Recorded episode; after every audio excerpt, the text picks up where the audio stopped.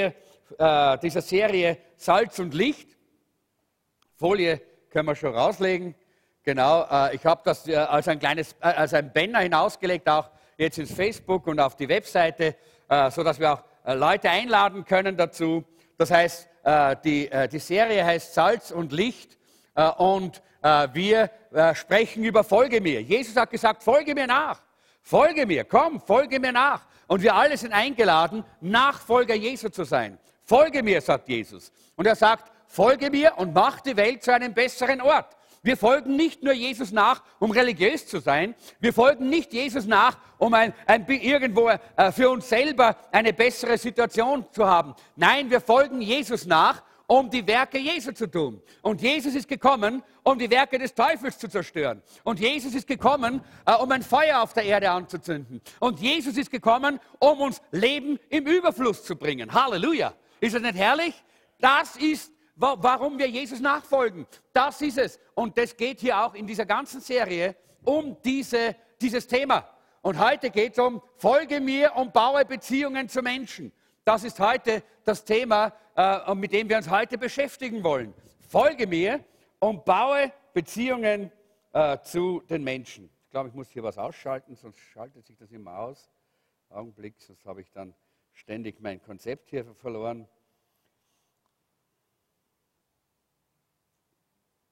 Okay. Gut. Äh, Menschen reden viel miteinander aber wenige bauen Gemeinschaft miteinander. Man kann reden, Smalltalk und all diese Dinge, aber das baut nicht wirklich Gemeinschaft, das ist oberflächlich, das ist gerade mal so ein bisschen sich begegnen. Aber also je, äh, äh, jeder Mensch, der redet, kommuniziert, aber wenige bauen wirklich Beziehungen. Und es ist eigentlich, in dieser Lektion geht es eigentlich darum, oder in dieser Predigt geht es eigentlich darum, äh, dass wir unsere Gedanken darauf richten, dass Gott uns nicht berufen hat, nur einfach zu reden, sondern Beziehungen zu bauen. In der Gemeinde, in dieser Welt, Beziehungen zu bauen. Denn das ist, was Jesus getan hat. Menschen, die gute Kommunikatoren sind, finden immer Gemeinsamkeiten mit anderen.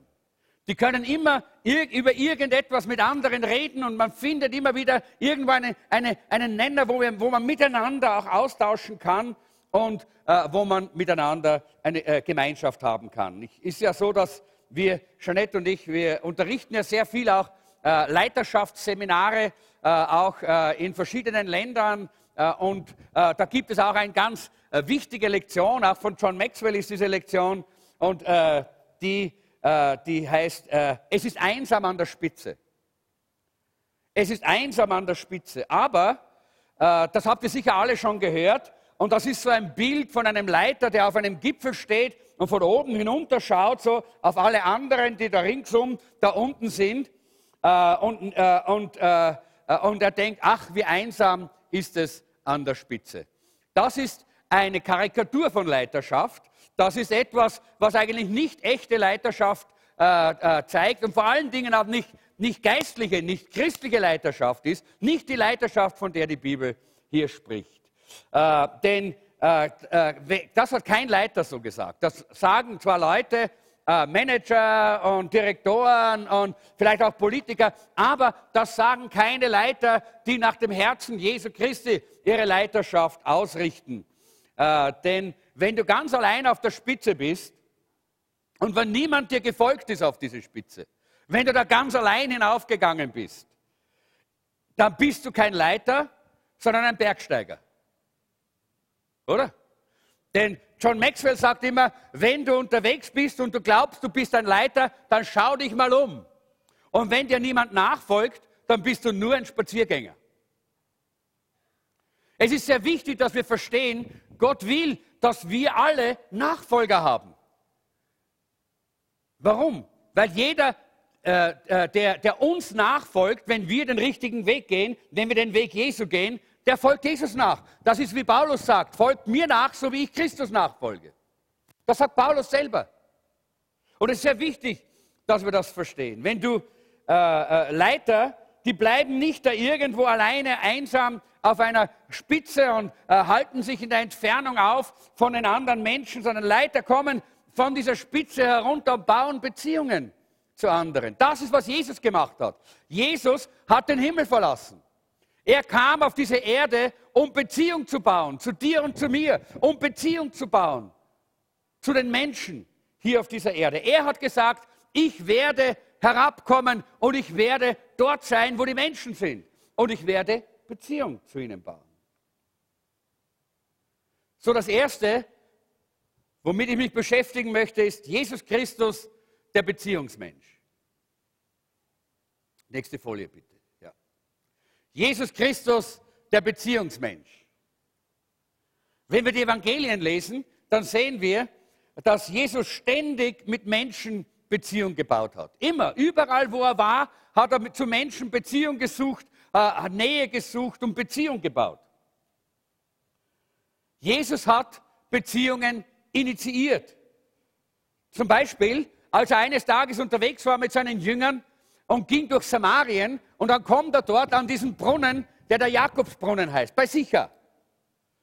Und Jesus wusste ganz genau, dass dort diese Frau kommen wird dieser, zu dieser Mittagszeit.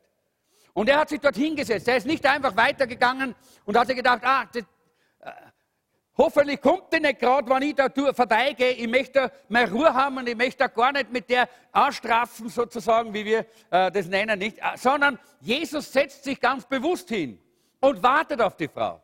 Und als die Frau kommt, dann sitzt er nicht stumm da, und wartet auf die Dinge, die da kommen, sondern er initiiert Beziehung. Er beginnt, er spricht sie an. Und diese Frau wundert sich. Sie sagt, hey, du bist ein Jude, ich bin eine Samariterin. Wie gibt es das, dass du zu mir redest? Ha, du bist ein Mann, ich bin eine Frau. Wie kommt es, dass du mich anredest? Aber Jesus ist der Initiator von Beziehungen. Und genau das sehen wir, wenn wir Jesus nachfolgen, dann ist es auch unsere Intention und unser Wunsch, dass wir Beziehungen zu Menschen bauen und Beziehungen initiieren, dass wir nicht warten, bis etwas von selber passiert. Jesus hat nie zugelassen, dass Vorurteile seine Beziehungen beeinträchtigen. Es gab immer zu allen Zeiten in der Geschichte der Menschen gab es Vorurteile. Selbstverständlich, dort wo Menschen sind, sind leider, leider eben auch negative Gedanken und Vorurteile äh, und äh, äh, vielleicht auch manchmal äh, falsche äh, äh, negative Erfahrungen. Aber Jesus hat sich davon niemals auf, aufhalten lassen, Beziehungen zu bauen. Einer der Jünger, die er berufen hat, war, als er da aus Jericho hinausgeht, sitzt dort dieser Levi dort beim Zoll. Nicht? Er sitzt dort, der Zolleinnehmer. Er ist der Betrüger. Er ist eigentlich der, der den Leuten das Geld wegnimmt. Er ist der Finanzbeamte, der mehr Steuern nimmt, als er eigentlich nehmen sollte. Und die Leute verachten ihn. Und die Leute wollen nichts mit ihm zu tun haben. Und Jesus lässt sich davon nicht beeinflussen. Er sagt, hallo, Levi, komm, steh auf und folg mir nach.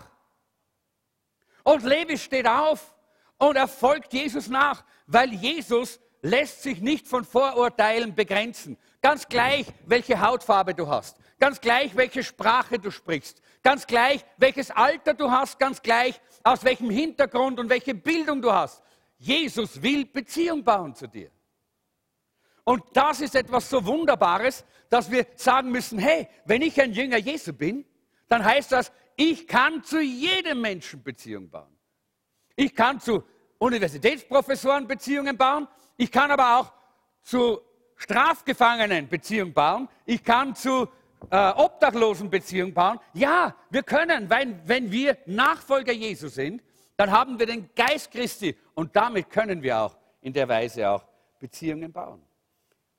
Jesus hat in den Beziehungen immer Vergebung äh, praktiziert. Immer. Vergebung gezeigt und Vergebung war so ein wichtiges Element seines. Er ist ja gekommen, um zu vergeben, oder?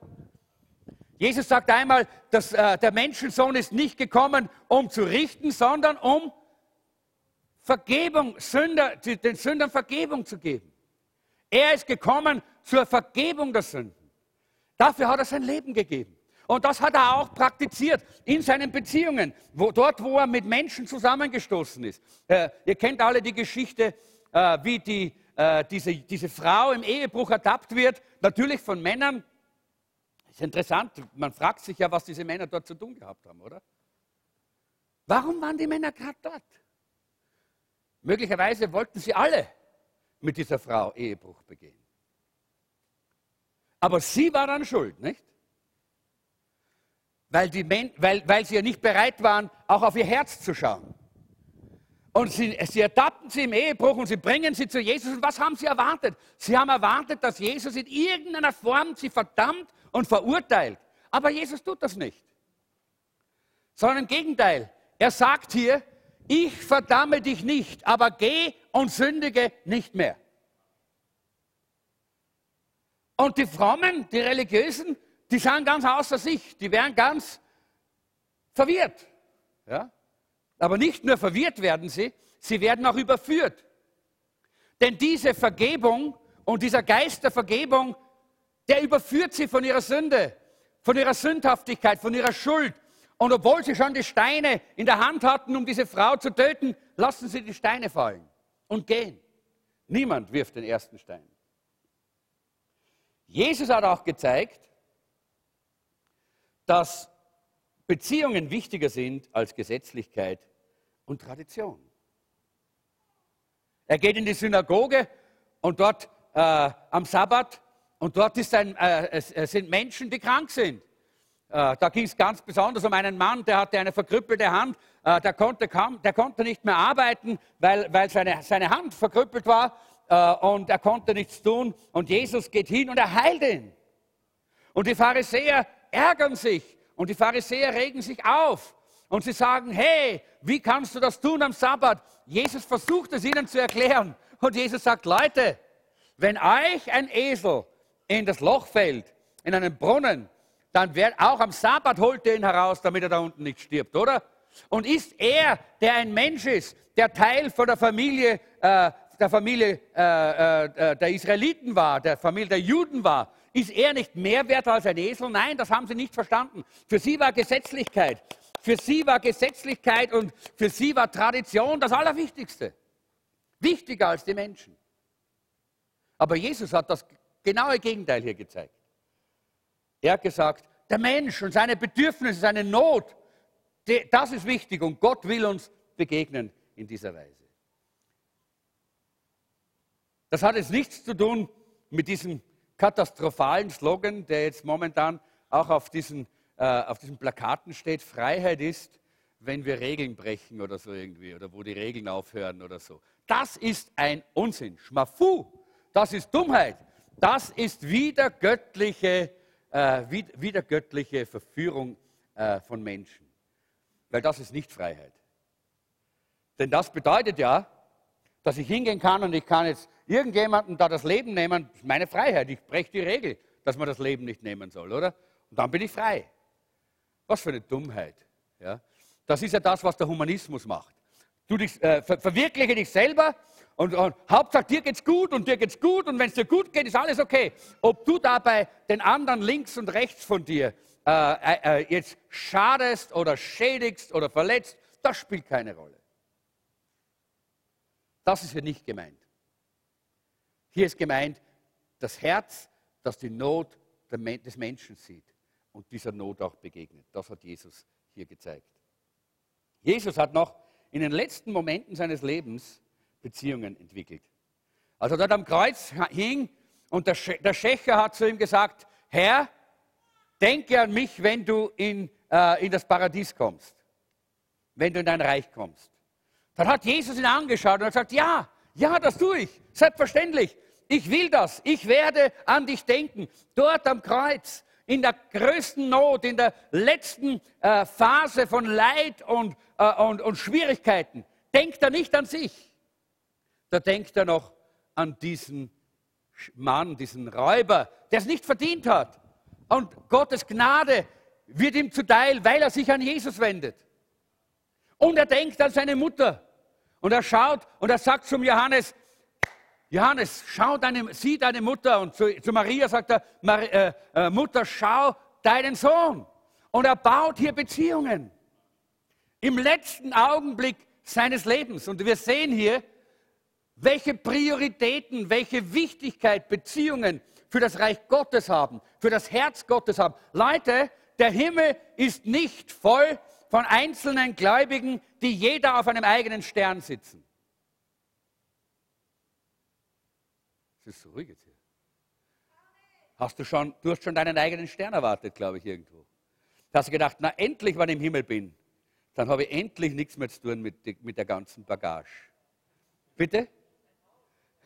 Haus ja, aber wir werden alle gemeinsam, wir werden Gemeinschaft haben im Himmel. Himmel wird Beziehung sein, da wird, Gemein, wird Gemeinschaft sein. Das ist herrlich, Leute. Und ich denke, wir können hier schon was lernen. Und ich muss sagen, ich muss auch sehr viel lernen da. Wir alle müssen sehr viel lernen, wenn es darum geht, Beziehungen zu bauen, so wie die Bibel es zeigt, wie Jesus es uns vorgelebt hat. Der zweite Punkt ist hier, wie Jesus Beziehungen zu Menschen baute. Wie hat Jesus Beziehungen zu Menschen gebaut? Und wir lesen hier aus Matthäus 9, die Verse 35 bis 38. Jesus zog durch die Städte und Dörfer der Umgebung. Aber wisst ihr was? Ihr habt das alle äh, in euren Unterlagen, oder? Lasst uns doch gemeinsam jetzt das laut gemeinsam lesen. Jesus zog durch die Städte und Dörfer der Umgebung. Er lehrte in den Synagogen und verkündete die Botschaft vom Reich Gottes. Und überall, wo er hinkam, heilte er Menschen von ihren Krankheiten und Leiden. Er hatte tiefes Mitleid mit den vielen Menschen, die zu ihm kamen, denn sie hatten große Sorgen und wussten nicht, wen sie um Hilfe bitten konnten. Sie waren wie Schafe ohne Hirten. Deshalb sagte er zu seinen Jüngern, die Ernte ist groß, aber es sind nicht genügend Arbeiter da. Betet zum Herrn und bittet ihn, mehr Arbeiter zu schicken, um die Ernte einzubringen. Wie hat Jesus hier Beziehungen gebaut? Erstens, Jesus ging. Jesus ging. Das heißt, er hat physisch Kontakt aufgenommen. Er hat das nicht von der Ferne gemacht. Heute äh, haben wir das Problem der, der, äh, der, der, der iPhones und äh, Smartphones und, äh, und SMS-Kulturen. Und da bleibt, man bleibt so gerne sitzen in seinem, in seinem Lehnstuhl und, und, und macht seine Kontakte und seine, äh, alles nur mehr so über elektronisch. Aber das ist nicht Beziehung. Du kannst nicht virtuell Beziehungen bauen. Es gibt keine virtuellen Beziehungen. Das ist unmöglich. Sonst wäre Gott im Himmel geblieben. Ja? Und hätte von oben herab irgendwie versucht, so eine virtuelle Beziehung zu uns Menschen zu bauen. Aber nein, das geht nicht. Er wurde Mensch. Er wurde Mensch und er hat unter uns gewohnt und gelebt, damit wir Beziehung zu ihm haben können. Eine tiefe, direkte, persönliche Beziehung. Und hier, Jesus ging dorthin, wo die Menschen waren. Das ist wichtig. Er ist nicht irgendwo im Tempel sitzen geblieben, das, das, ist ja der Grund, warum wir hinausgehen wollen zu den Menschen auch. Wir wollen nicht nur hier sitzen äh, in unseren Gottesdiensträumlichkeiten, die sind schön und wir wollen uns hier immer wieder sammeln, aber von hier aus gehen wir hinaus, hinaus zu den Menschen, dort wo sie sind, um Beziehung zu bauen zu ihnen. Er wartete nicht, bis die Menschen ihn gefunden haben, sondern er ist hinausgegangen. Das ist sehr wichtig, dass wir das verstehen. Er hat er ging, Jesus ging, da gibt es, ja genau, das ist die Folie. Er ging, er hat physisch Kontakt aufgenommen zu den Menschen, äh, obwohl er hätte sagen können, er hätte das Recht gehabt zu sagen, Leute, ich bin der Sohn Gottes. Ich bin der Messias. Wo seid ihr? Ja? Nein. Er ist hingegangen. Er ist gegangen, wo die Menschen waren. Er war da, wo die Menschen sich befunden haben und hat dort diese Beziehungen gebaut zu den Menschen. Er hat physisch diesen Kontakt aufgenommen. Und deshalb muss ich mich fragen, ich mich persönlich fragen, und ich muss sagen, das war auch ein Lernprozess für mich im Laufe der Jahre meines Christenlebens und äh, und meines Dienstes, einfach wegzukommen, auch von diesem sehr säkularen Denken, dass man einfach immer nur so auf, mit ganz wenigen eben äh, äh, einen Kontakt aufnimmt, äh, sondern einfach wirklich Beziehung zu bauen zur Familie Gottes. Und ich bin so froh, wir haben jetzt wieder, äh, wie wir bei dieser Sitzung waren, diese Beziehung zu diesen, weiß nicht, wie viel waren wir denn, vielleicht 100, 120 Pastoren und Leiter, das, das ist so schön, diese Beziehungen zu haben, äh, einander zu begegnen und wirklich auch miteinander Reich Gottes darzustellen und zu bauen in diesem Land. Genauso auch hier und, und in der Gemeinde. Es ist schön immer wieder, ich freue mich immer wieder, wenn ich irgendjemanden von euch treffe, wenn ich euch sehe. Das ist wirklich Freude in meinem Herzen, weil ich weiß, diese Beziehung hat Gott uns geschenkt zueinander. Und ich muss mich wirklich fragen, wenn ich ein Nachfolger Jesu bin und sein möchte, gehe ich dorthin, wo die Menschen sind, die Jesus noch nicht kennen? Oder bleibe ich immer gerne nur dort, wo die Christen und die Gläubigen sind? Jesus ging, ist das Erste. Das Zweite ist, Jesus fühlte. Er hatte Mitleid mit den Menschen. Er fühlte ihre Not. Er hat sich innerlich geöffnet für die Nöte der Menschen. Wir können äh, Menschen begegnen und hart bleiben. Einfach gar nicht innerlich empfinden, was in ihrem Leben umgeht. So, äh, und, und das ist nicht die Einstellung und die Haltung, die Jesus von uns möchte. Als Nachfolger Jesu sollen wir wie Jesus auch fühlen, was ist mit den Menschen? Wie geht es den Menschen? Er fühlte und er hatte diese diese Empfindung in seinem Herzen und das hat, er, das hat ihn dazu gebracht, dass er gepredigt hat, dass er gedient hat, dass er geheilt hat, dass er gesegnet hat. Und das soll auch unsere Motivation sein. Die Frage ist, was fühlen wir, wenn wir verlorene Menschen sehen? Fühlen wir so eine Art, dieses oben drüber stehen, ein bisschen besser sein, ich bin gerettet, die sind nur Sünder? Oder fühlen wir dieses tiefe Not, dieses Leid, das Jesus gefühlt hat? Dass wir sagen, hey, schau mal, wie es denen geht, in welcher Not die stecken, weil sie Jesus nicht haben. Dass wir beten für sie, dass wir ihnen dienen, dass wir, dass wir, dass wir äh, für sie da sind. Dass unser Herz sich ausstreckt nach diesen Menschen. Jesus ging, Jesus fühlte und Jesus betete. Er hat nicht nur physischen Kontakt aufgenommen, nicht nur emotionalen Kontakt aufgenommen, er hat auch geistlichen Kontakt aufgenommen zu den Menschen. Er betete und er hat einfach seine Jünger eingeladen und gesagt, kommt, lasst uns beten, dass etwas geschieht, dass hier eine Veränderung äh, passiert. Lass uns doch beten miteinander. Und ich möchte auch da sagen, wir brauchen alle drei Ebenen. Wir brauchen die Ebene des Physischen. Deshalb bin ich so dankbar für unser Café-Team. Lasst uns unserem Café-Team einmal einen kräftigen Applaus geben. Ja, wir brauchen, wir brauchen diesen physischen Kontakt. Wir brauchen diese, dieses Hingehen, miteinander sitzen, essen, Zeit nehmen, diesen, diesen physischen Kontakt für Beziehungsbau. Wir brauchen aber auch den emotionalen Kontakt. Halleluja, danke für unser Lobpreisteam. Lass uns unserem Lobpreisteam einen kräftigen Applaus geben. Ja, wir brauchen das. Das ist ganz, ganz wichtig. Ja, wunderbar. Aber dann brauchen wir auch den geistlichen Kontakt. Und ich möchte all denen danken, die immer am Freitag in der Früh um 6 Uhr beten. Und ich möchte all denen danken, die kommen eine, äh, 40 äh, Minuten vor dem Gottesdienst, um hier gemeinsam zu beten. Ich möchte all denen danken, die beim, beim Hotspot dabei sind. Übrigens, nächsten Samstag haben wir wieder Hotspot. Das ist der erste Samstag im Monat. Lass uns wirklich kommen und da sein und wirklich Gott äh, auch geistlich, geistliche Gemeinschaft haben und Beziehung bauen zueinander. Das hat auch Jesus getan. Äh, John Maxwell hat, eine, in einer, hat erzählt von einer Geschichte. Er, hat, er, war ja ein Pastor viele, viele Jahre. Äh, äh, ich weiß nicht, ob ihr wisst, wer John Maxwell ist. Er ist einer der größten Leiterschaftsausbildner weltweit. Er ist Christ, er ist wiedergeborener Christ. Und er wird überall angefragt bei den größten Firmen, und, äh, um dort Leiterschaftsprinzipien zu unterrichten. Und so war es eben, dass er damals als Pastor hat einige Bücher geschrieben, auch über Leiterschaft. Und dann hat ihm der Verlag, der es verlegt hat, hat ihm dann einfach mitgeteilt, du, deine Bücher werden vorwiegend von nichtchristlichen Managern und Leitern gekauft und verwendet in, in, deren, äh, in, in dem äh, Zusammenhang. Äh, und äh, ich habe ein bisschen gedacht, naja, hat, äh, hat John Maxwell gesagt, ich habe gedacht, naja, was tun die mit meinem christlichen Material hier? Aber auf der anderen Seite hat er gespürt, wie Gott eine Berufung in sein Leben hineingelegt hat. Und er hat gesagt, Ich habe gespürt, wie Gott gesagt hat, jetzt sollst du über diese Linie gehen. Und du sollst anfangen, nicht christliche Manager, Leiter, Direktoren, Bankdirektoren, Politiker und so weiter, äh, äh, Direktoren von multinationalen äh, äh Firmen und äh, äh, auch wirklich Konzernen auszubilden. Ja?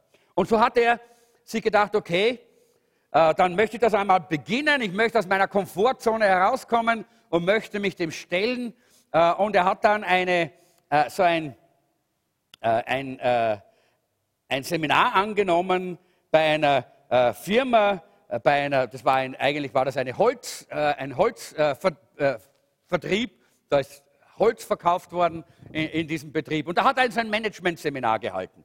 Und er hat, äh, äh, waren alle da, war ein tolles Seminar. Und am Ende äh, von diesem Seminar hat der Vizepräsident äh, seine Hand gehoben und gesagt, hat gesagt, John, entschuldige, ich hätte eine Frage. Äh, und dann hat er gesagt, ja, was möchtest du? Er sagt, weißt du, dein Leiterschaftsmaterial ist ganz anders als alles, was wir bisher an Leiterschaftsmaterial präsentiert bekommen haben und gehört haben. Aber es ist wirklich frisch, es ist wirklich gut, es hat uns wirklich geholfen. Und jetzt bin ich neugierig, woher hast du das? Und John Maxwell hat gesagt, na, du weißt du was, das möchtest du gar nicht wissen. Und der hat gesagt, nein, ja, bitte, ich möchte das wirklich wissen. Und John, äh, John Maxwell hat gesagt, nein, ich glaube, äh, glaub mir doch, du möchtest das nicht wissen. In der Zwischenzeit sind alle Hände hochgegangen von allen Mitarbeitern und allen Managern und alle haben gesagt, ich möchte es wissen, ich möchte es wissen, ich möchte es wissen, ich möchte es wissen. Und John Max hat nochmal gesagt, ich glaube, ihr wollt das nicht wissen, aber alle haben gesagt, wir wollen das wissen. Und dann hat er gesagt, okay, ich werde es euch sagen, aber ich verrate euch jetzt schon, wenn ich es euch sage, wird es euch nicht gefallen. Und dann hat er gesagt, alles, was ich euch heute gelehrt habe, alles, was ich weiß über Leiterschaft, das habe ich von der Bibel gelernt. Und plötzlich, oh, ja. Aber das war der Einstieg und der Anfang, wie, wie John Maxwell dann einfach begonnen hat, wirklich vielen Managern das Evangelium in dieser Form zu bringen. Er hat dann zu ihnen gesagt, wisst ihr was, jetzt, äh, ich habe äh, hab, äh, auf dem Programm gesehen, dass im Anschluss an, äh, an unser Seminar unten in, äh, in, in der Bar so eine, Cocktail, äh, eine Cocktailstunde angesetzt ist und ich werde dort sein und ich werde in der einen Ecke dort sitzen bei dem Tisch. Und wenn jemand von euch irgendwelche Fragen über die Bibel im Herzen hat oder über Gott, dann kannst du kommen. Ich warte auf dich. Und da hat sich gedacht, boah, ja, was wird das werden? Er ist runtergegangen, hat sich hingesetzt. Und nach kurzer Zeit ist schon ein Ehepaar gekommen und wollte mit ihm reden. Und von da weg ist er stundenlang dort gesessen und die, und die Schlange, die sich angestellt hat, ist nicht abgerissen. Und er hat gesagt, Gott hat ihn so überführt davon, weil er gedacht hat, Manager haben nur eines im Sinn. Geld, Erfolg, Geld, Erfolg.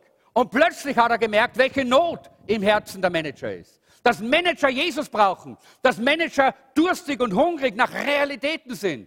Und er hat gesagt, da habe ich verstanden, auch diese Menschen brauchen einen Zugang zum Evangelium. Das ist, was Gott eigentlich in unserem Leben tun möchte. Er möchte uns zu solchen Kontaktpunkten machen, wo Menschen aus allen verschiedenen äh, Schichten des Lebens kommen können und Kontakt finden zu Gott, Jesus Christus begegnen können. Es gibt ja einige Beziehungsfragen, die kommen jetzt. In Philippa Kapitel 2, Vers 1 bis 4, der Philippa-Brief ist ja ganz ein wunderbarer Brief, äh, da, äh, den, den Paulus geschrieben hat, da beginnt der Apostel Paulus, indem er einige Fragen stellt. Und da heißt es, und ich habe das jetzt aus der Message-Bibel, eine moderne englische Übersetzung selber ins Deutsche übersetzt, da heißt es, falls ihr aus der Nachfolge Jesu irgendetwas gelernt habt, falls seine Liebe etwas in eurem Leben verändert hat, falls die Gemeinschaft des Heiligen Geistes euch irgendetwas bedeutet, falls ihr ein Herz habt und falls es euch bewegt. Und dann macht er weiter.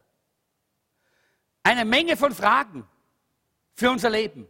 Das sind Beziehungsfragen, die wichtig sind für uns. Und natürlich sollte die Antwort auf jede dieser Fragen was sein? Ja. Genau, das sollte die Antwort sein. Ich werde jetzt Folgendes machen. Ich möchte, dass wir alle aufstehen und ich werde diese Fragen stellen und da hast du und dann mache ich eine Pause und dann kannst du laut und deutlich mit Ja antworten. Aber ich hoffe, dass du die Wahrheit sprichst, wenn du Ja sagst. Denn es, ist, es geht um dein Herz. Denn deine Beziehung zu Gott und auch deine Beziehung untereinander, das ist wichtig. Das hängt zusammen. Dass wir auch verstehen, wir brauchen den Heiligen Geist. Wir brauchen diese Hingabe in der Nachfolge Jesu. Jesus erwartet diese Ja's, eine ganze Menge Ja's, so viel wir hier sind eigentlich, erwartet Jesus heute von unserem Herzen, nicht nur von unseren Lippen. Erstens, hast du etwas aus der Nachfolge Jesu gelernt? Ah, super. Zweitens, hat seine Liebe etwas in deinem Leben verändert? Ja, Halleluja, super. Drittens, bedeutet dir die Gemeinschaft des Heiligen Geistes etwas? Ja, super. Viertens, hast du ein Herz? War schwierige Frage, gell? Hast du ein Herz? Aber es geht nicht nur um das, was, was hier so pumpt und, und Blut äh, durch unseren Körper pumpt, sondern es geht um das Zentrale unseres Lebens. Etwas, was empfindet. Und deshalb fünftens, bewegt dich etwas. Okay, dann darfst du, wieder, äh, darfst du dich wieder hinsetzen. Weil daraus, aus dem heraus, das sind Fragen, die wichtig sind, weil sie unsere Beziehung zu Gott und unsere Beziehung zu den Menschen etwas äh, darstellen. Und jetzt kommt das vierte, die Beziehungsherausforderungen. Und denen wollen wir, die wollen wir uns anschauen. Die zeigt uns Paulus im Philipperbrief. Philippa 2, und da geht es eben weiter. Erst kommen diese ganzen Fragen, äh, wenn das so ist, und ihr habt alle Ja gesagt, okay? Ja, wer hat nicht Ja gesagt? Nein, ich möchte jetzt niemanden, dass er hier bloßgestellt wird. Aber je, wir haben alle Ja gesagt, dann sagt Paulus Folgendes. Dann tut mir einen Gefallen. Wer möchte Paulus einen Gefallen tun? Ja, immer, ja. Der Paulus, Herr, der, dieser Held des Glaubens, dieser Mann, der die halbe Welt äh, mit, äh, für Jesus gewonnen hat. Klarerweise, dem tun wir gerne einen Gefallen. Und Paulus sagt dann, tut mir einen Gefallen. Erstens, stimmt miteinander überein, liebt einander, seid tief empfindende Freunde. Drängt euch nicht in den Vordergrund und schmeichelt euch nicht an die Spitze. Setzt euch selbst zur Seite und helft anderen vorwärts zu kommen. Seid nicht davon besessen, euren eigenen Vorteil zu erhalten. Vergesst euch selbst lange genug, sodass ihr eine helf helfende Hand ausstrecken könnt. Denkt an euch selbst so, wie Jesus Christus es von sich tat.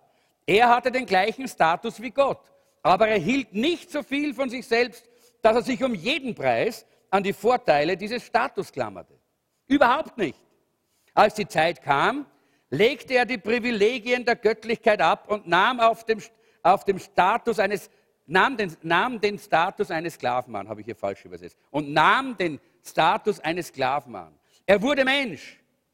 Nachdem, äh, nachdem er Mensch wurde, blieb er auch ein Mensch. Hier gehört auch ein er, er, nachdem er Mensch wurde, blieb er auch ein Mensch.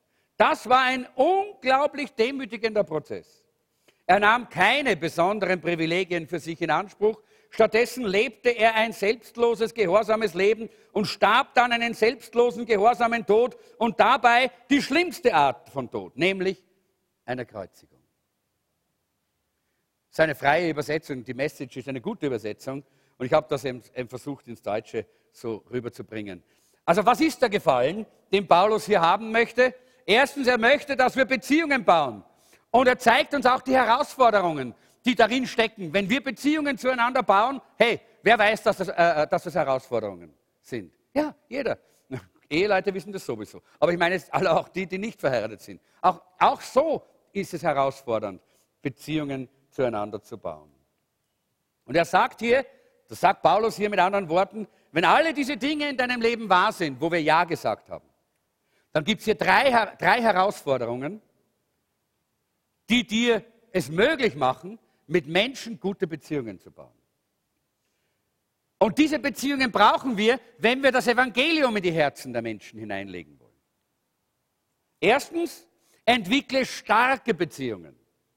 Miteinander übereinstimmen, einander lieben, tiefenempfindliche Freunde sein. Leute, das ist ein, Teil unserer Live-Gruppenarbeit. Wenn du Teil einer Live-Gruppe bist, haben gestern ein Gespräch gehabt, wo mir jemand gesagt hat, die Live-Gruppe, das ist so schön, das ist eine Familie, das ist diese Beziehung, das ist das Zusammensein, das ist toll. Leute, ja, das ist Live-Gruppe. Tief empfindlich, empfindsam. Wir empfinden füreinander. Wir öffnen uns füreinander. Wir leben miteinander. Wir, wir nehmen teil aneinander. Das ist wichtig. Wir geben auch von unserem geistlichen Erleben anderen weiter. Das heißt, wir haben physische Gemeinschaft.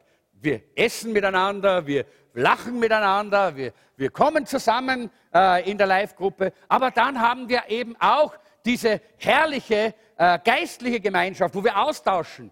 Äh, wir emotional sowieso auch, wo wir Lobpreis haben, wo wir uns freuen miteinander. Aber auch dieser Austausch, geistlicher Austausch. John Maxwell hat ein Prinzip, das, das wir oft lehren, auch äh, in unseren Leiterschaftsseminaren, äh, Jeanette und ich. Und das heißt das 101%-Prinzip. Äh, das 101%-Prinzip. Ihr dürft euch gern was aufschreiben, wenn ihr es euch nicht alles merken könnt. Das 101%-Prinzip. Und das bedeutet, er sagt immer, finde das eine Prozent, in dem du mit den anderen übereinstimmst. Und dann setze 100% deiner Bemühungen darin, mit dem anderen darin wirklich vollkommen eins zu sein. Das ist das, 100, äh, das 101%-Prinzip. Ich weiß, dass viele Christen anders leben. Genau das Gegenteil. Die suchen das eine Prozent, wo sie nicht übereinstimmen und investieren 100% ihrer Energie, um sich da auseinander zu dividieren. Das ist nicht, wie Gott die Gemeinde gedacht hat. Das ist nicht, wie Gott das Reich Gottes aufgebaut hat. Nein, ich glaube, dass das 101%-Prinzip ein, ein, ein, ein, ein göttlicher Funke ist, den, den äh, John Maxwell hier bekommen hat, um uns verstehen zu lassen, dass er, wir haben alle Dinge, die wir gemeinsam haben. Wir können immer Dinge finden, wo wir miteinander beten können, miteinander äh, loben können, miteinander Gemeinschaft haben können. Aber wenn wir die andere Seite nehmen, wenn wir so sind, dass wir es genau umdrehen, dass wir immer das, das sehen und finden, wir, wo wir nicht übereinstimmen und uns dar, darauf konzentrieren und damit beschäftigen, dann ist es kein Wunder, wenn wir keine ansteckenden Christen sind. Leute, ich möchte, dass wir dorthin kommen, dass Gott uns zu ansteckenden Christen machen kann. Danke für das Zeugnis. Es war ansteckend. Das Lachen war ansteckend. Ja, das ist richtig. Es war ansteckend. Warum? Weil es einfach aus dem Heiligen Geist heraus befreiend und befreit war. Es war ansteckend, weil es in der Einheit äh, des Heiligen Geistes geschehen ist. Ja, es, und da, so soll unser Christsein sein. Es ist kein Wunder, dass solche Christen, die nicht, die dieses Prinzip umdrehen, dass die nicht Salz und Licht sind. Es ist kein Wunder, dass sie nicht attraktiv sind für die Welt. Es ist kein Wunder, dass sie nicht magnetisch sind und andere anziehen. Und ich glaube, wir müssen hier einfach sagen, Herr, hilf uns. Hilf uns, gib uns Gnade und die Fülle deines Heiligen Geistes, dass wir unter uns das 101% Prinzip in einer neuen Weise entdecken und auch praktizieren, damit wir eine attraktive Gemeinde werden, damit wir eine magnetische Gemeinde werden, damit wir eine anziehende Gemeinde werden. Das kommt nicht durch menschliche Anstrengungen, sondern ganz einfach dadurch, dass wir sagen, Herr, Bring uns hinein in diese biblischen, göttlichen Prinzipien. Das sind göttliche Prinzipien.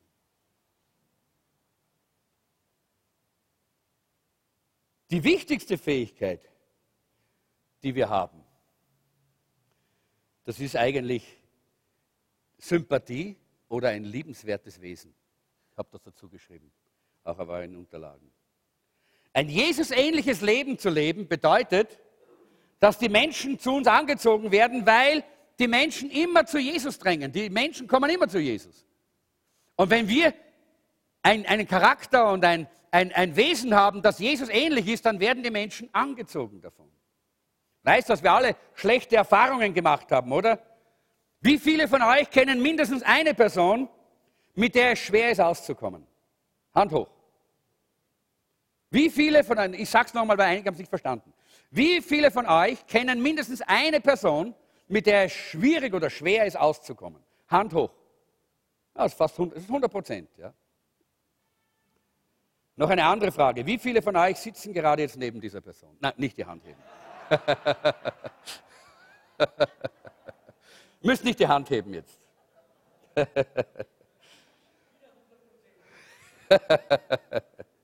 Was sagt Paulus hier? Er sagt, wenn wir mit Menschen Beziehungen bauen wollen, müssen wir liebenswert sein. Und manchmal habe ich mir gedacht, wenn ich so manche Christen anschaue, die manchmal lange schon auch mit Gott gehen und lange äh, und immer noch diesen sauren Blick haben oder dieses saure Gesicht haben und immer noch diese, diese, äh, die, diese mühsame Art haben, ja, dann habe ich mir manchmal gedacht, hey, die Bibel sagt, äh, wir bekommen eine neue Natur. Warum hast du nicht darum gebetet, dass Gott dir auch ein bisschen Freundlichkeit schenkt in dieser neuen Natur, oder? Ein freundliches Gesicht vielleicht, ein freundliches Herz, oder? Ein liebenswertes Herz. Das kann Gott tun. Leute, Gott kann uns total verwandeln. Du musst nicht ein Sauerzopf bleiben, auch wenn du das schon 50 Jahre bist.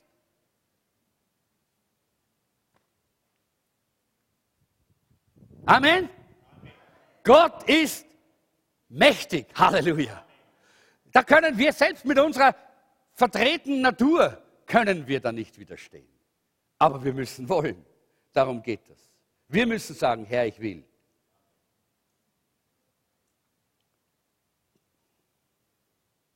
Paulus hat gesagt, sei angenehm, sei liebenswert und sympathisch in deinem Leben. Das ist alles in diesem Vers drinnen, wenn man das schaut, eben die Einheit und all diese Dinge. Und entwickle Beziehungen. Und es gibt ein Geheimnis, wie man ein liebenswerter Mensch werden kann. Und ich möchte ganz kurz, da mache ich nur so einen kurzen Ausflug, zwei Minuten, zum Josef. Ja? Äh, ich habe die Stelle, glaube ich, äh, in, eure, in euren Unterlagen in 1. Mose 39, wir werden es jetzt nicht, äh, nicht lesen.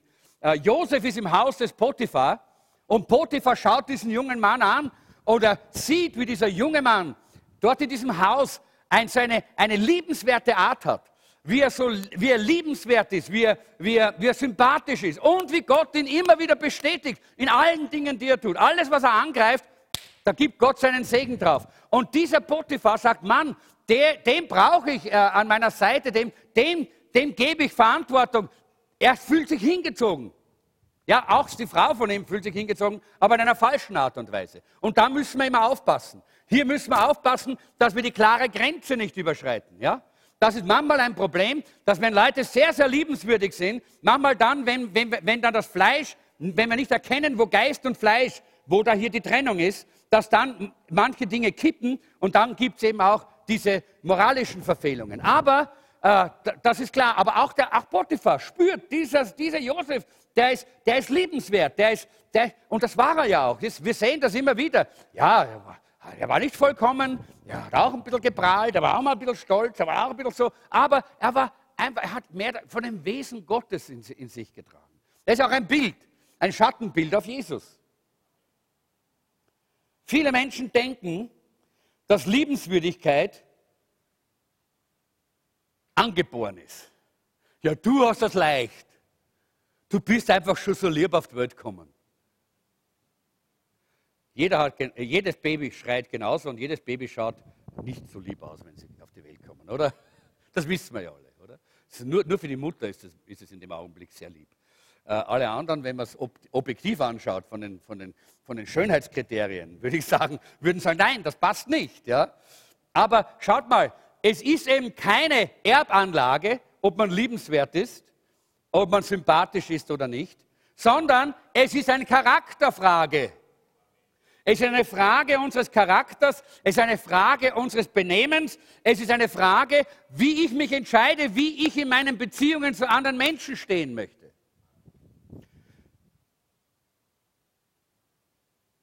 Liebenswürdigkeit bedeutet,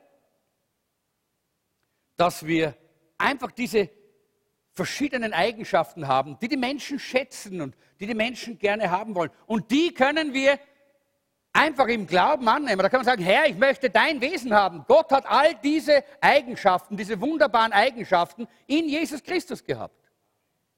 Und wir können die auch erleben, jeder von uns.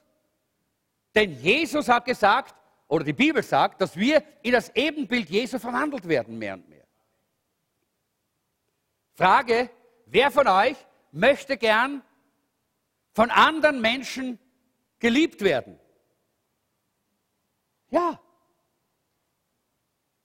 Ich sage euch ein ganz großes Geheimnis. Liebe die Menschen, dann werden sie dich lieben. Liebe die Menschen, dann werden sie dich lieben. Wenn die Menschen dir alle zu viel sind und immer im Weg sind, weil du deine eigene Sache haben möchtest und jeder, der, der anders denkt, ist dir im Weg, dann werden die Menschen dich nicht lieben. Aber wenn du die Menschen liebst, dann werden sie dich auch lieben. Wenn du Menschen nicht magst, dann werden die Menschen dich auch nicht mögen. Josef hat die Menschen geliebt. Er hat ihnen gedient, im Gefängnis gedient, ja? weil er, sie, er mochte sie. Und deshalb haben die anderen ihn auch geliebt. Zum Beispiel Demut ist so eine Eigenschaft. Selbstverständlich. Möchtest du lieber mit einem demütigen Menschen zusammensitzen oder mit jemandem, der arrogant ist und, und stolz? Na klar, mit dem Demütigen, oder? Ist viel besser zu reden, ist viel einfacher zu kommunizieren. Oder jemand, der fröhlich ist, fröhlich, ein fröhlicher Mensch. Oder möchtest du lieber einfach mit jemandem zusammen sein, der ständig sauer schaut und immer so. Äh. Nein, fröhliche, oder? Ja, das ist, was Gott in uns hineinlegt, denn das ist das Wesen Jesu.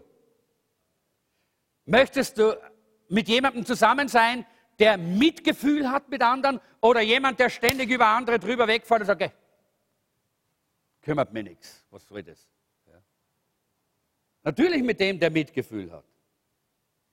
Möchtest du mit jemandem zusammen sein, der immer bereit ist, anderen zu helfen? Und ich bin so dankbar, ich schaue mal, ähm, äh, manchmal, ich sage euch, manchmal springe ich und hüpfe ich fast im Geist, wenn ich so sehe, wie Geschwister in unserer Gemeinde anderen dienen und für andere da sind und anderen, und anderen, äh, und, und anderen einfach, einfach bereit sind, sich selber zurückzustellen, um anderen zu dienen. Hey, das ist Jesu Christi Gesinnung.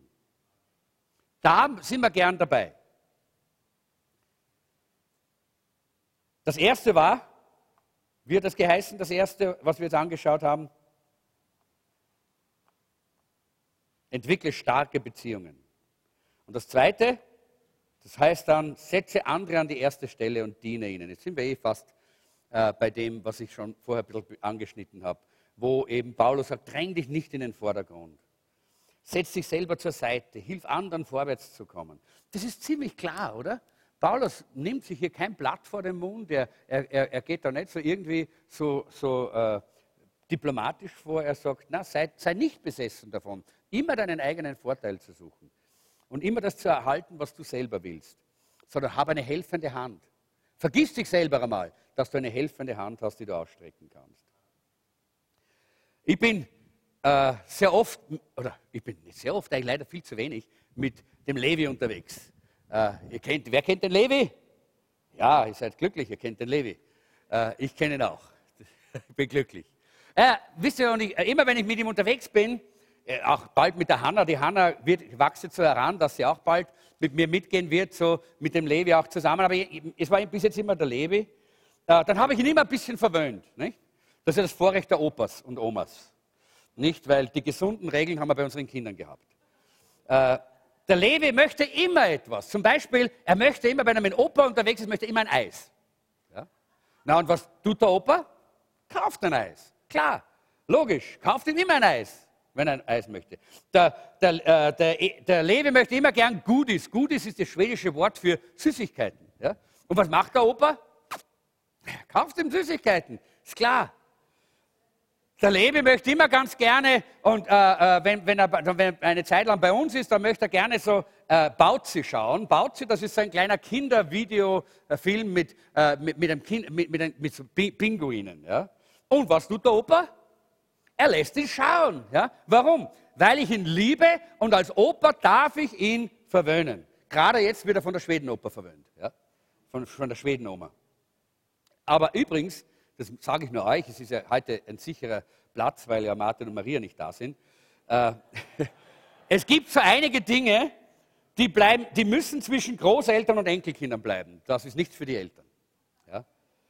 Ja? Äh, und äh, der Punkt ist, obwohl ich immer wieder alles, was er tut, er will und er will und er möchte und ich immer, immer wieder gebe und tue, ja, habe ich noch nie erlebt, dass der Lebe gekommen ist und gesagt hat, Opa, du hast so viel für mich gemacht, was kann ich heute für dich tun? Oder? Nicht ein einziges Mal hat er das noch gesagt. Aber klar, er ist dreieinhalb Jahre. Ja? Selbstverständlich. Das ist für sein Alter auch ganz normal, ja? weil er erst dreieinhalb Jahre alt ist. Da sind sie noch völlig mit sich selber beschäftigt. Ja? Nur, da, da sehen sie nur sich selber und sind nur mit sich und ihrer eigenen Welt beschäftigt. Da mache ich mir auch keine Sorgen. Aber wisst ihr, worüber ich mir Sorgen mache? Dass es auch 20-Jährige gibt oder 25-Jährige, 35-Jährige, 45-Jährige und 55-Jährige, die immer noch nur mit sich selber beschäftigt sind. Leider auch in unserer Gemeinde. Das macht mir Sorge. Da stimmt was nicht. Man denkt immer, naja, die, die Kinder werden, werden reifer, wenn sie älter werden. Nein, Irrtum. Reife geht nicht immer einher mit Alter. Manche werden nur alt. Und das möchte aber Gott nicht. Gott möchte uns Reife schenken. Geistliche Reife, menschliche Reife, persönliche Reife. Weil dann werden wir auch attraktiv sein für die anderen Menschen und können wir auch den Menschen dienen und können ihnen Jesus verkündigen.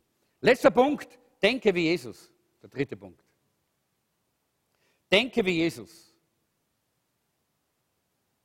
Wie hat Jesus gedacht? Das finden wir in Philippa Kapitel 2, besonders im Vers 5 dann, ab Vers 5, wo es heißt, denkt an euch selber so, wie Jesus Christus es von sich tat.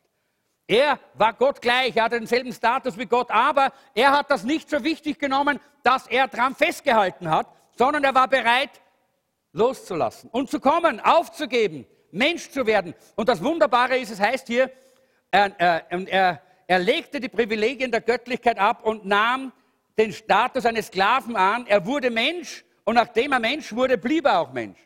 Und das war das Größere noch. Das war eine Entscheidung, die gar nicht leicht war. Weil Jesus hätte bestimmt, nach drei Monaten Menschsein, hätte er, sich, hätte er empfunden, wenn er nur nach seinen Emotionen gegangen wäre und gesagt, Vater, es ist genug.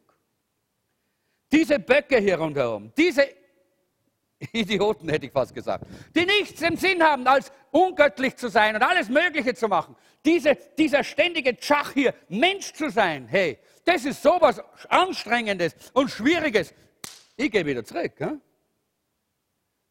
Aber Jesus hat das nicht getan. Er hat sich entschieden, ich bleibe Mensch. Ich komme, ich bin Mensch, ich bleibe Mensch, weil er hatte ein Ziel. Er hat dich und mich gesehen und er wollte Beziehung bauen mit uns. Er wollte Beziehung bauen zu uns. Er wollte uns erlösen von der Macht der Sünde und von dem, was uns vom Vater getrennt hat, um diese Beziehung wieder aufrecht, äh, äh auf, äh, aufzurichten, die nur er aufrichten konnte.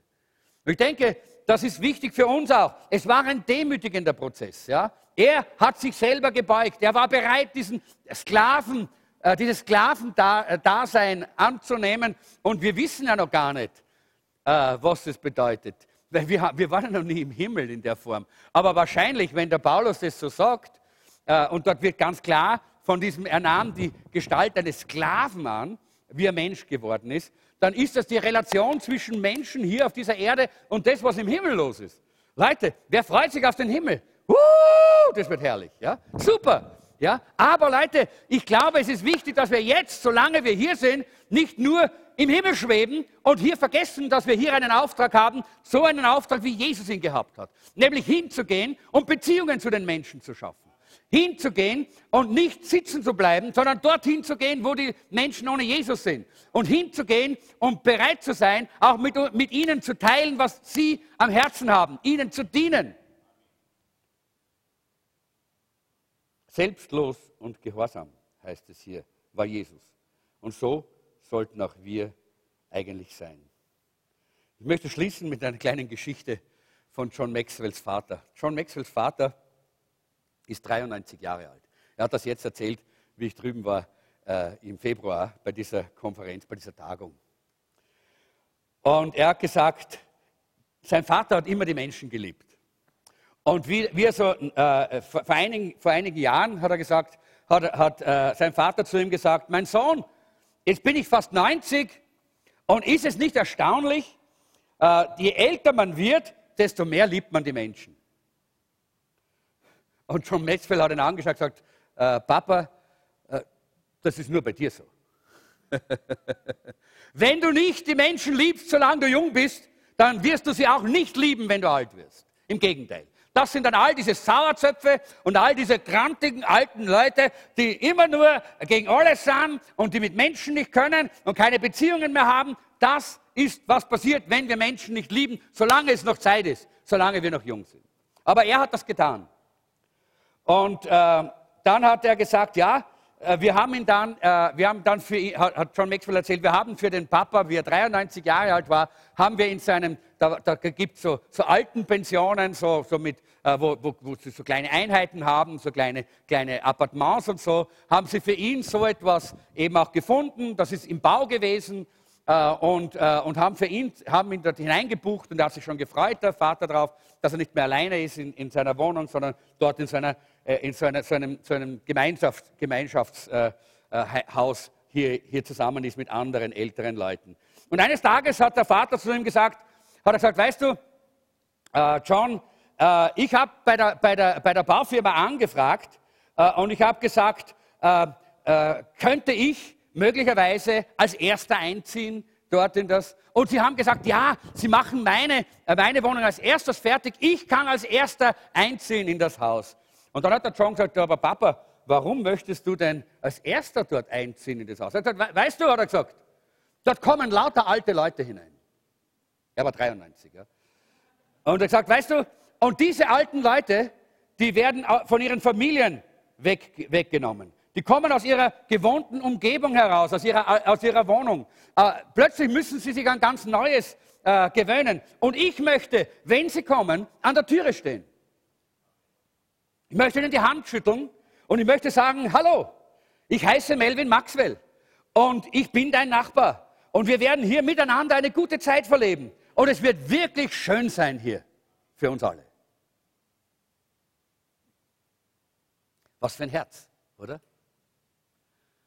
Nachdem er einige Monate dort war und die Leute alle eingezogen waren und er hat alle Hände geschüttelt, hat er, hat er seinen Sohn angerufen und gesagt, hat er gesagt, John, weißt du was, ich bin jetzt hier der Kaplan. da war er 93,5. Und äh, John hat gesagt, ja, wie bist du ein Kaplan geworden? Er gesagt, war ganz einfach, ich habe die Hand gehoben und gesagt, ich bin jetzt hier Kaplan. Man hat ihm einen Raum gegeben, wo er Versammlungen abhalten konnte. Und er hat gesagt, er hat erzählt, schon beim ersten Gottesdienst war es überfüllt. Haben sie einen zweiten Gottesdienst angesetzt und der war auch gleich überfüllt. Und haben sie einen dritten Gottesdienst angesetzt am Sonntag. Und dann hat, hat, und dann hat, hat der, der, der, Vater, 93,5, seinen Sohn angerufen und gesagt, weißt du, ich weiß nicht mehr, was ich machen soll. Ich glaube, wir übertragen über Internet. 93 Jahre, überträgt über Internet, weil er die Menschen liebt. Versteht ihr? weil er die Menschen liebt, weil er die, sein Herz hat für die Menschen. Und das ist, was ich hier auch, auch weitergeben möchte. Es geht um unser Herz, um unser Herz für die Menschen. Dieser Mann mit 93 Jahren, der lebt, bis er stirbt und er macht hier, er, er, er verwechselt das nicht. Er, er stirbt nicht, bevor er, äh, äh, bevor er stirbt. Manche sterben schon lange, bevor sie ins Grab gehen. Aber er nicht. Er lebt für Menschen. Er lebt für andere. Er ist bereit, anderen sein Herz zu öffnen und anderen zu dienen. Und das hält ihn am Leben. Halleluja. Oh, Halleluja. Ich möchte auch so ein Mensch sein, der Menschen liebt. Ich möchte ein Mensch sein, der Beziehungen baut zu anderen. Ich möchte ein Mensch sein, der für andere da ist. Das ist, was Jesus von uns möchte. Er sagt, folge mir nach, schau mir zu und ich werde dir zeigen, wie man Beziehungen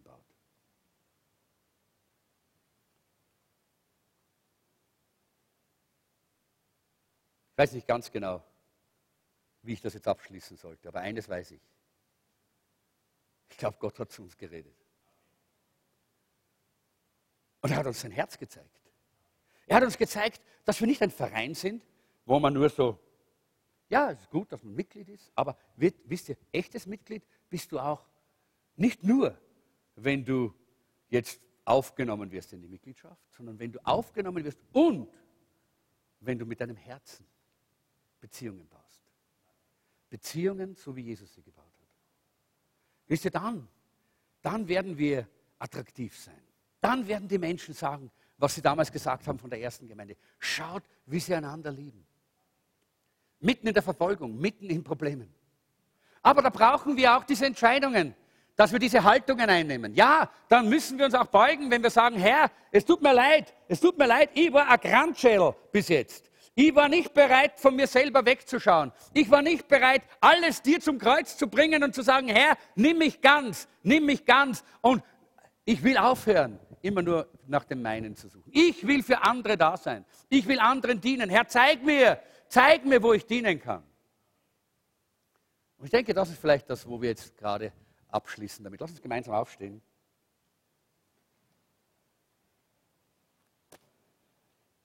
Ich möchte mal für uns beten. Und wenn du sagst, ich möchte, ja, ich möchte auch jetzt hier mein Herz öffnen, ich möchte ein Beziehungsmensch werden im Reich Gottes. Und ein Beziehungsmensch, dort, wo Gott mich hingestellt hat, in der Firma, in meinem Haus, in meiner Nachbarschaft, in meiner Familie natürlich sowieso. Ich möchte jemand sein, der nicht wartet, bis äh, Beziehungen auf einem zukommen, sondern der Beziehung initiiert, so wie Jesus es getan hat. Der sich nicht von Vorurteilen aufhalten lässt. Der nicht einfach äh, nur, nur dort äh, den, den leichteren Weg geht und an den Leuten vorbeigeht. Nein, sondern der die Not sieht und auch mit empfindet für die Not und auch bereit ist, auch seine Hand auszustrecken, um zu dienen. Wer möchte so jemand sein? Ich glaube, das ist genug. Ich muss euch nicht nach vorne rufen. Ich auch. Ich gehe zwei Hände. Ich möchte, oh, ich möchte so sehr diese Natur haben. Diese Natur von Jesus. Ich weiß, ich habe Christi Natur in mir. Aber so oftmals verschütten wir sie mit unserem eigenen Willen, mit unserer eigenen Bockigkeit und unserer alten Natur. Lass uns miteinander beten. Vater, hilf uns, dass wir das gleiche Herz für verlorene Menschen haben, so wie du. Hilf uns, dass wir die Gemeinsamkeiten finden, die in uns drinnen liegen, die, die, wir, die, die sowieso da sind. Hilf uns, dass wir Beziehungen initiieren, dass wir aufeinander zugehen. Hilf uns, dass wir uns bewegen lassen vom Not, von der Not, von dem Leid, aber auch von der Freude der anderen. Hilf uns, dass unsere Beziehungen nicht oberflächlich sind, sondern dass wir tiefe Beziehungen haben. Beziehungen, wo wir füreinander empfinden. Herr,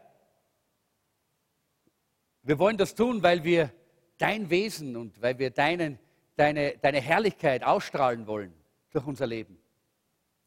Und jetzt heben wir unsere Hände auf zu dir in dem Bewusstsein, dass wir es gar nicht selber können, sondern wir brauchen dich, Heiliger Geist. Komm, Heiliger Geist, und erfüll uns. Komm, Heiliger Geist,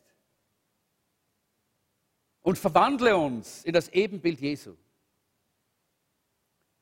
Dass Jesus in uns sichtbar wird. Jesus, Jesus und Jesus allein.